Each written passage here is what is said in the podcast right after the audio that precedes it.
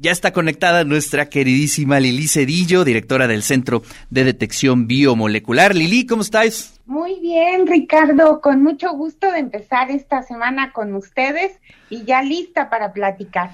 Oye, pues a ver, cuéntanos, ¿qué pasa con las variantes de este bicho? Bueno, mira, vamos a empezar por explicar qué es una variante y cómo se detectan esas variantes.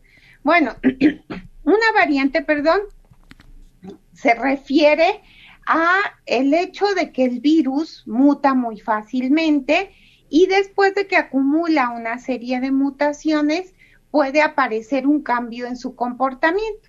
Es decir, los virus ya, ya sabemos son eh, capaces de replicarse, pero cuando hacen esa réplica de su material genético, cometen errores y esos errores no se corrigen. Entonces, a veces un error pequeñito es como todos nosotros, un error pequeñito ni se nota, ¿verdad? Pero en un virus, cuando comete varios errores en, en la réplica de su material nucleico, puede ser que ya se refleje en un cambio en el virus como tal, en un cambio en su comportamiento. Entonces, se puede hacer más virulento, o sea, más dañino o menos, ¿verdad? Ojalá fueran para menos. Ojalá este virus fuera perdiendo la capacidad de causar daño. Bueno, ese momento en el cual se da ese cambio, decimos que en ese momento aparece una variante. Estas variantes pueden ser clasificadas, según la OMS, en variantes de interés es decir, esas que uno las tiene bajo la lupa, las está observando, estamos viendo cómo se comportan en nuestra comunidad, o una variante de preocupación.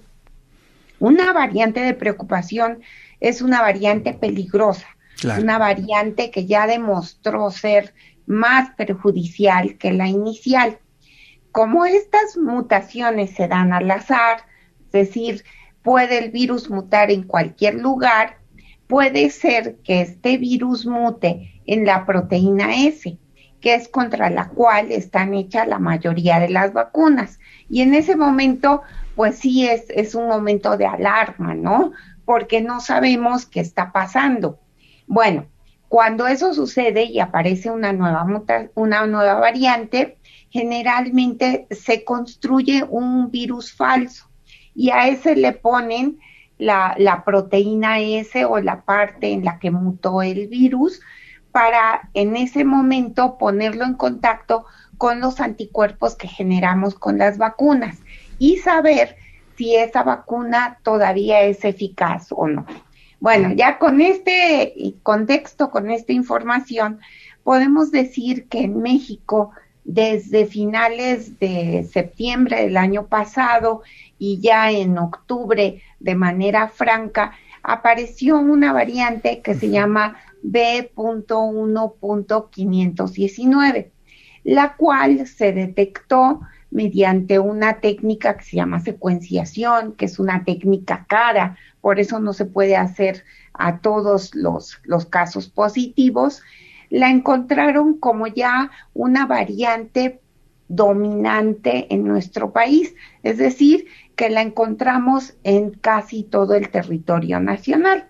Eso nos lleva a pensar que qué tan peligrosa puede ser esta variante. Bueno, de esta variante todavía no se han construido los pseudovirus, o sea, estos, estos modelos que decíamos, para saber si de verdad esta variante nos puede causar mucho daño o nos puede causar menos daño si es susceptible o, menos susceptible a las vacunas que ya tenemos. Entonces, pues ese es el estado que ahorita prevalece. Aparentemente esta, esta variante no ha sido tan virulenta como las variantes, por ejemplo, de la India o la variante de Sudáfrica, pero sí es una variante que debemos tener bajo estudio. Sí, digamos que está eh, precisamente bajo estudio y tenemos eh, la opción de hacerle un seguimiento y ya con un eh, antecedente de cómo está funcionando. Es decir, estamos ante condiciones distintas, por ejemplo, a las de hace un año, Lili.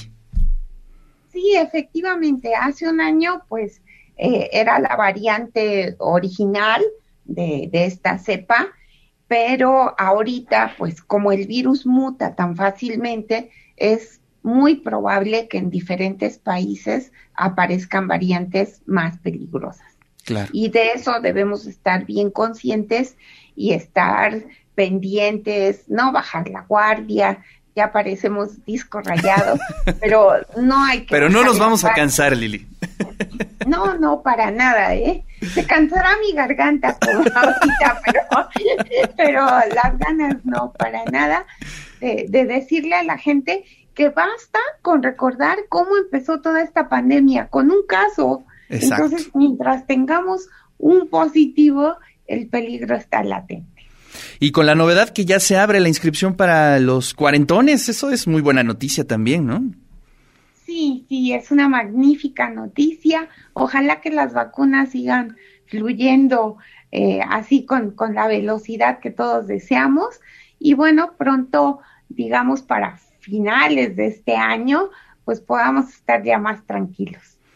Así es, sí, efectivamente, todavía nos resta, bueno, ya estamos a la mitad de este año, ¿eh? eh y además se nos fue rapidísimo. Esperemos que en los próximos seis meses se pueda cubrir, pues, eh, lo deseado, el deseable para eh, tener mejores condiciones de iniciar el 2022. Pero bueno, como lo dijimos hace un año, un poquito más de un año, es un libro este largo, ¿no? Con muchos picos de clímax, con mucha tensión, pero todavía se sigue escribiendo esta novela, Lili. Sí, Ricardo, todavía recuerdo que hace un año empezamos a decir que era como una novela y, pues, pues no se deja, oye, el autor se ve que es incansable y, y, y no, no, no, no nos ha dejado ver el final, pero esperemos que ya pronto. Así es, Lili. Te agradezco muchísimo tu tiempo. Te mando un fuerte abrazo y nos saludamos el próximo lunes. Nos vemos. Feliz inicio de semana. Ahí está la voz de la doctora Lili Cerillo, directora del Centro de Detección Biomolecular de nuestra universidad. Pues sí, hay que estar muy atentos a las variantes y no nos vamos a cansar de decirlo aquí, por favor. Salga eh, solamente en lo necesario. Sabemos que hay un cansancio completamente normal, pero creo que es importante ser muy conscientes que estamos en medio de una pandemia todavía y yo creo que eso hay que dejarlo muy, muy, muy eh, escrito en nuestra memoria.